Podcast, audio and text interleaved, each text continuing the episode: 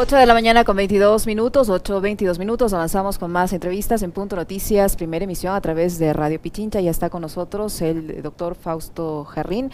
Él es asambleísta por UNES, pero también jurista. Ha sido defensor del expresidente de la República, Rafael Correa. Eh, en las últimas horas se conoció un informe del relator eh, de las Naciones Unidas eh, de la justicia por temas de justicia y ha hecho un informe contundente en el caso Sobornos, unas observaciones en las que da cuenta de irregularidades, eh, abuso de la justicia, uso indebido de la justicia, persecución política para eh, dar con la sentencia del caso Sobornos. El tiempo, eh, doctor Jarrín les ha dado la razón, este es un pronunciamiento de un vocero de un organismo internacional, no procede de una organización afín al presidente Rafael Correa. ¿Qué decir ahora eh, que hay este informe del relator especial para jueces y magistrados eh, de las Naciones Unidas? Doctor Jarrín, buenos días, bienvenido. Buenos días, hola querida Liceña, un placer estar con ustedes, siempre eh, a la orden para poder comunicarnos con la ciudadanía. Un abrazo fraterno para quienes nos miran y nos escuchan eh, al otro lado. Muchísimas gracias. Eh, Diego García Sayán eh, es el relator de la ONU para independencia de jueces y fiscales. Realmente no se está llevando a este nivel el comunicado de un vocero, se está llevando a este nivel el comunicado del relator para toda ese amplísimo espectro que implica la independencia de las actuaciones de los aparatos de justicia en los países que están eh, regidos por eh, eh, las recomendaciones permanentes del seguimiento y protección de los derechos humanos. Es extremadamente delicado lo que está sucediendo. Efectivamente, lo hemos dicho siempre, se inició un proceso de evaluación inconstitucional y legal de los jueces para poder remover a los que les resultaban incómodos, para poder poner a dedo a los jueces que estaban dispuestos a, ensuciar la justicia, ensuciar el derecho. Y eso eh, García Sayán lo dice claramente en su comunicado. Dice, esta relatoría ya se pronunció sobre eh, las, los inconvenientes y eh, las alertas que esa evaluación de jueces se llevó a cabo. La Corte Constitucional, que en otras cosas está apuradita, vergonzosamente apuradita, tiene desde hace más de dos años una acción de inconstitucionalidad contra esa evaluación de los jueces. Eh, hubieron jueces que regresaron vía acciones de protección. Después pusieron a dedo los jueces, como el juez Iván León, que está metido en toda una trama de, corrupción y de fraude procesal con funcionarios de la Fiscalía, a quien le pusieron con una resolución del Consejo de la Judicatura. Todas estas cosas todas estas cosas, que ya las hemos venido denunciando, pero que aquí los medios de comunicación que se aliaron al gobierno a cambio de pautas, de prebendas y de que se eh, derogue o se reforme la ley de comunicación que tanto les estorbaba, eh, se dedicaron a bloquear esa verdad para la ciudadanía. Eh, todavía sigue en trámite la denuncia por prevaricato contra el que ahora es presidente de la Corte Nacional de Justicia, Iván Saquicela, porque salió encantado a Teleamazonas a dar noticia de la, de la sentencia antes de perder la competencia. Eso es absolutamente ilegal, eso debió bastar para que el señor tenga que irse a su casa. Y ni hablar de, de, lo, que hemos, de lo que hemos visto y seguimos viendo de las actuaciones eh, eh, de justicia selectiva de la Fiscalía. Es, es delicado. El Ecuador tiene 60 días para contestar ayer a, a, es, es obligatorio, doctor Gerrín, es obligatorio del Estado contestarle eh, al relator, porque había un pronunciamiento ya de la Cancillería que dice que va a analizar si amerita o no amerita contestar este caso. ¿Debe hacerlo? ¿Es la obligación del Estado hacerlo? No es, no es obligatorio, pero el problema es que si no contesta, después de una carta como la que recibimos, seguramente esa relatoría hará un informe terrorífico sobre el país y, lo que tiene que ver con, el respeto a los derechos humanos. Eh, en este tipo de circunstancias eh, no hay una fuerza coercitiva de parte de las Naciones Unidas ni de la Relatoría, pero si no contestas estás atendiéndote a la posibilidad de un informe devastador para el país. Los países que tienen informes que establecen que no se respetan los derechos humanos, que no hay garantías de debido proceso, que se persigue ciudadanos por afinidades políticas o por eh, oposición, Luego terminan teniendo informes que dificultan su acceso a créditos multilaterales, dificultan su acceso a espacios internacionales, se restringe luego sus posibilidades. En ciertos casos es válido, en ciertos casos la ONU ha abusado de eso a través, por ejemplo, de la presión del Consejo de Seguridad, pero para países como el Ecuador es muy complejo recibir informes en donde la calificación de nuestra justicia llega a ser tan baja como seguramente llegará a ser en el próximo año, que los informes sean eh, conocidos y evaluados en, la Asamblea General de las Naciones Unidas. Eh, la, respuesta ya se supo ayer mismo, eh, porque el documento de García Sayán es del mes de julio. El problema es que esos documentos son internos y recién se conoció antes de ayer, pero ayer ya se supo la respuesta del Ecuador y la respuesta del Ecuador solo ratifica la vergüenza, Licenia, que estamos viviendo eh, a nivel internacional. Eh, prácticamente la Procuraduría le dice a la Relatoría de Independencia de Jueces y Fiscales que no puede hablar sobre independencia de jueces y fiscales, le dice que no puede opinar sobre imparcialidad porque además ya hay otro tipo de denuncias planteadas por el propio expresidente Correa en el Comité Permanente de los Derechos Humanos. Lo que está haciendo la Procuraduría es darle la razón al relator y darle la justificación para que el informe del relator de independencia de jueces y fiscales robustezca el trabajo que está haciendo el Comité Permanente de los Derechos Humanos al, respecto de todo el caso del expresidente Rafael Correa. Y eso, eh, creo yo, y me atrevo a decir que nos asegura un resultado pronto y un resultado contundente en relación a todo el proceso de persecución que hemos vivido los últimos años en contra de Rafael Correa y varios otros eh, funcionarios y exfuncionarios de lo que se conoció como la Revolución Ciudadana. Ahora, ¿este informe eh, se, produce por un pedido de estos empresarios o es un informe que recoge el caso Sobornos en su conjunto? ¿Y, qué, nivel de repercusión va a tener eso en la justicia ecuatoriana? ¿Cómo queda la justicia, la administración de justicia del Ecuador a nivel internacional con un informe tan contundente como el que ha hecho el relator Sayán? El informe, eh, o sea, la denuncia es presentada por eh, los procuradores o defensores de estos dos empresarios eh, que además es el que conocemos ya, porque eh, varios presentamos denuncias ante el relator de independencia de jueces y fiscales. Eh, en mi caso personal, y es algo al que el informe hace referencia, yo fui obligado a asistir a la audiencia estando enfermo de COVID. Y eso yo envié a la, Relatoría para la, la Imparcialidad de Jueces y Fiscales y está en estudio también mi caso porque eh, eso es completamente ilegal. Ellos debían haber suspendido la audiencia y no hicieron eso, sino que más bien los jueces convocaron a mi médico para preguntarle qué tan grave estaba yo. Y a tono de burla, me dijeron que eh, si me canso les avise para suspender unos minutos la audiencia y que yo pueda recuperar el aliento. De esa manera miserable es como manejaron el tema de, la urgencia de la sentencia del caso Sobornos. Y otra cosa muy grave que dice el relator es eh, que em, la sentencia salió un día antes de que el expresidente Correa pueda inscribir su candidatura. Es decir, ya se van atando los cabos que nosotros hemos venido denunciando siempre. Ya está Celi en la cárcel y, salió interpelado de la Asamblea como debió haber sido hace más de tres años.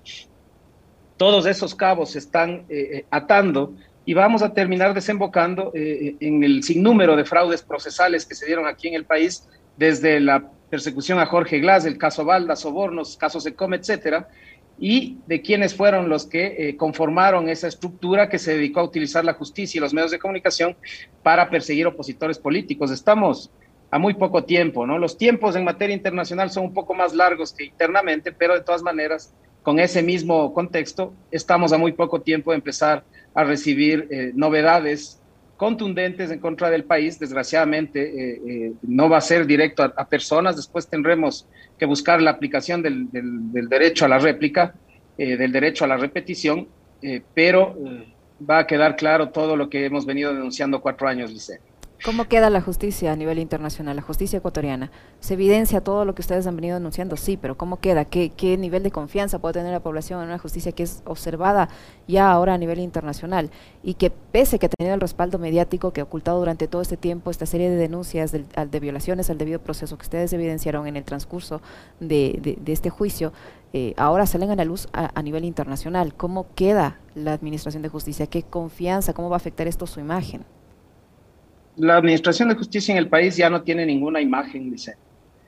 Somos una vergüenza, no podemos enviar bien hecho ni una solicitud a Interpol. Interpol nos viene diciendo tres años que esos procesos violan derechos humanos, violan el Estatuto Internacional, sin embargo seguimos haciéndolo. Luego aparecen los jueces que mandan a pedir disculpas a los Bucarán diciendo que van a aplicar eh, un tratado de 1830 con Bélgica y que van a solicitarle a Bélgica que actualice el tratado.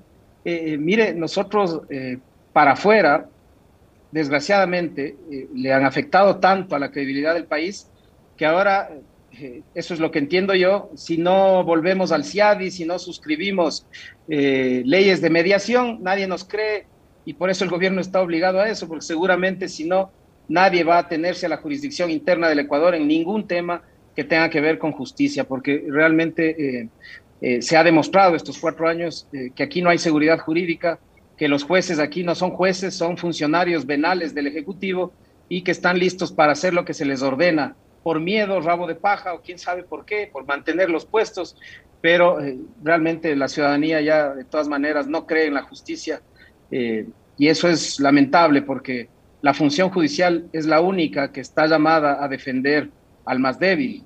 los jueces lo que deben es buscar la aplicación de la justicia para evitar los abusos de parte de los entes del poder. Esa es la razón de ser del poder judicial, es del contrapeso. Pero aquí en el Ecuador eh, le dan la razón siempre al poderoso, le dan la razón siempre a, la institución en desmedro de las posibilidades de los más débiles. Y en el sistema penal eso es realmente clamoroso y todos los ecuatorianos lo hemos visto ya. ¿Cómo entender entonces que pese a todas estas observaciones que hace el relator, la respuesta del Ecuador eh, sea que en el juicio penal del caso Soborno se llevó a cabo basándose, dice, en las normas o procedimientos establecidos en la ley y la constitución vigentes en Ecuador al momento del procesamiento? La Procuraduría General del Estado, otrora, eh, podía yo decir que tenía grandes profesionales eh, en patrocinio, grandes profesionales en algunos aspectos muy delicados del quehacer de la labor de esa institución. Hoy la Procuraduría General del Estado, con quien tiene a la cabeza, se ha transformado en otra vergüenza. No tienen ningún empacho en mentir ante los organismos internacionales. Fueron a decirle mentiras a la presidenta de la Comisión Interamericana, de la Comisión Interamericana de Derechos Humanos, eh, eh, Antonio Rejola. Eh, la, la, doctora le solicitó copias certificadas de lo que dijeron y no mandaron nunca esas copias certificadas. Íñigo Salvador es una vergüenza para el país, se dedica a abogar por las multinacionales, se dedica a abogar eh, por, por, cumplir con laudos que, que, no contaron con su defensa, debería ser llevado de forma urgente a la Asamblea para procesarlo políticamente y devolverle un poco de dignidad a esa institución que en otros tiempos fue una institución que causaba orgullo para los ecuatorianos. Realmente ahora es lastimoso esto y que eh, exista existan funcionarios en la Procuraduría que estén dispuestos a firmar una respuesta tan torpe como la que han enviado a la relatoría, eh, da cuenta clara de, en qué manos viene estando el país, al, menos a nivel de la institucionalidad, desde eh, eh, el ataque que sufrió esta en manos de Julio César Trujillo y el transitorio, apoyada por algunos medios de comunicación y empujada por Moreno, Romo, Roldán y compañía.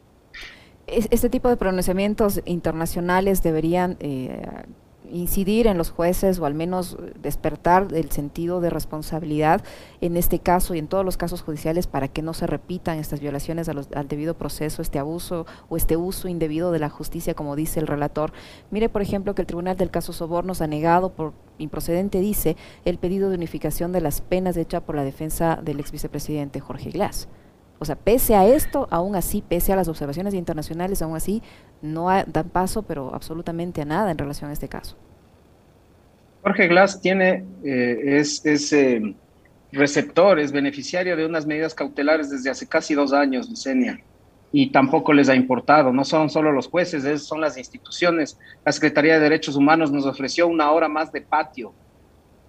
Imagínense la burla que hacen a veces de estas cosas, pero el problema es que todo esto va robusteciendo, lo que después se transformarán en demandas internacionales y cuando ya hay demandas internacionales se transformarán en, pruebas, en, evidencias de los atropellos y abusos de esos estados eh, y que luego desgraciadamente para el pueblo ecuatoriano, eh, por esa irresponsabilidad, por esa prepotencia de algunos funcionarios, termina eh, siendo responsabilizado el Estado como tal.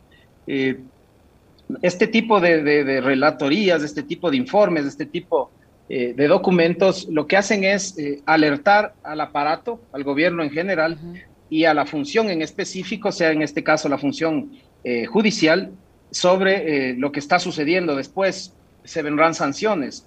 las Naciones Unidas no tiene capacidad jurisdiccional, no, no es la Corte Interamericana, no es la Corte Penal Internacional.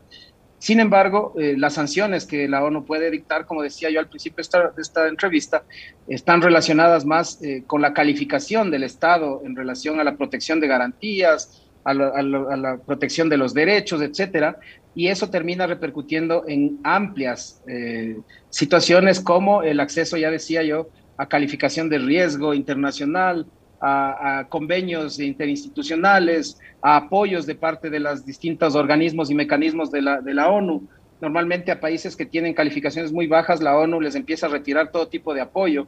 No hay que olvidarse que nosotros somos un país que recibe, por ejemplo, muchos refugiados, tenemos oficinas de acá eh, de refugiados eh, eh, las Naciones Unidas puede ordenar el retiro de ese tipo de, oficinas porque somos un país que viola derechos humanos, en fin, el tipo de sanciones son de toda índole y para un país como el nuestro, en vías de desarrollo, en esfuerzos permanentes por salir de estas crisis, no contar con la ayuda internacional es un tema muy grave y es irresponsable de parte de las autoridades no tomar en cuenta eso al momento de seguir incidiendo en la justicia. Ya estamos siendo nuevamente víctimas de acusaciones estomacales, estamos siendo nuevamente víctimas de linchamientos mediáticos, es decir, eh, desgraciadamente, a pesar de que pensé que no iba a ser así, parece que la tónica de este gobierno también va a ser la de tratar de ocultar la mediocridad y la incapacidad de gestión por la vía eh, del show judicial y de la persecución política. Es lastimoso, pero parece ser que ese va a ser nuevamente el camino. Doctor Jarrín, ¿qué, qué significa el hecho de que el tribunal del caso Sobornos haya resuelto inhibirse y remitir la causa al juez de primer nivel para que siga con la ejecución del fallo. ¿Cómo se interpreta esto? A mí me parece que, eh, bueno, la, ley establece que el proceso de ejecución pasa a manos de los jueces eh, de fuero común, ¿no? Sin embargo, eh, vienen emitiendo solicitudes, vienen generando providencias, mandan a Interpol y bueno, resulta que ahora sí, como ya les hacen quedar como el zapato nuevamente, eh, ahora parece que en términos coloquiales le votan la pelotita a un juez de fuero común, ¿no? Y seguramente a ese juez eh, le pondrán todas las cámaras encima, los mismos de siempre empezarán a poner los nombres de sus familiares, de sus amigos, de sus familias, eh, para tratar de extorsionarlos como han venido haciendo, para que hagan lo que ellos quieren. Y, eso, por supuesto, siempre pondrá en riesgo la legitimidad de sus decisiones. Eh, eh, realmente lo que hace la Corte y sigue haciendo la Corte es una vergüenza. En el tema de Jorge Glass lo que dicen es que eso corresponde a los jueces de garantías penitenciarias, eso puede ser verdad. Sin embargo, han venido resolviendo también otras situaciones penitenciarias eh, y ahora sí resulta que no es tema de ellos. Es decir, no son capaces ni siquiera de ponerse de acuerdo entre sus mismas providencias, porque además de esa providencia le emitió un solo juez. Así que aquí las, las violaciones a las garantías siguen por doquier. Pablo Romero está casi dos años en prisión preventiva porque no tiene ninguna sentencia en firme, cuando la ley dice que el máximo que una prisión preventiva puede durar es un año. Seguimos esperando la audiencia de apelación. Los otros procesos uno a uno se van cayendo por falsos, por, por, montados. Y, y desgraciadamente parece ser que no han entendido que la verdad, aunque a veces tarde, siempre llega y las responsabilidades llegan con ella. Muchísimas gracias, doctor Jarrín, por su tiempo, por la explicación y la información que nos ha proporcionado. Doctor Fausto Jarrín, asambleísta de UNES, jurista y defensor eh, del expresidente de la República, Rafael Correa. Gracias, doctor Jarrín. Gracias, Liceño. Un saludo a Pichincha Comunicación.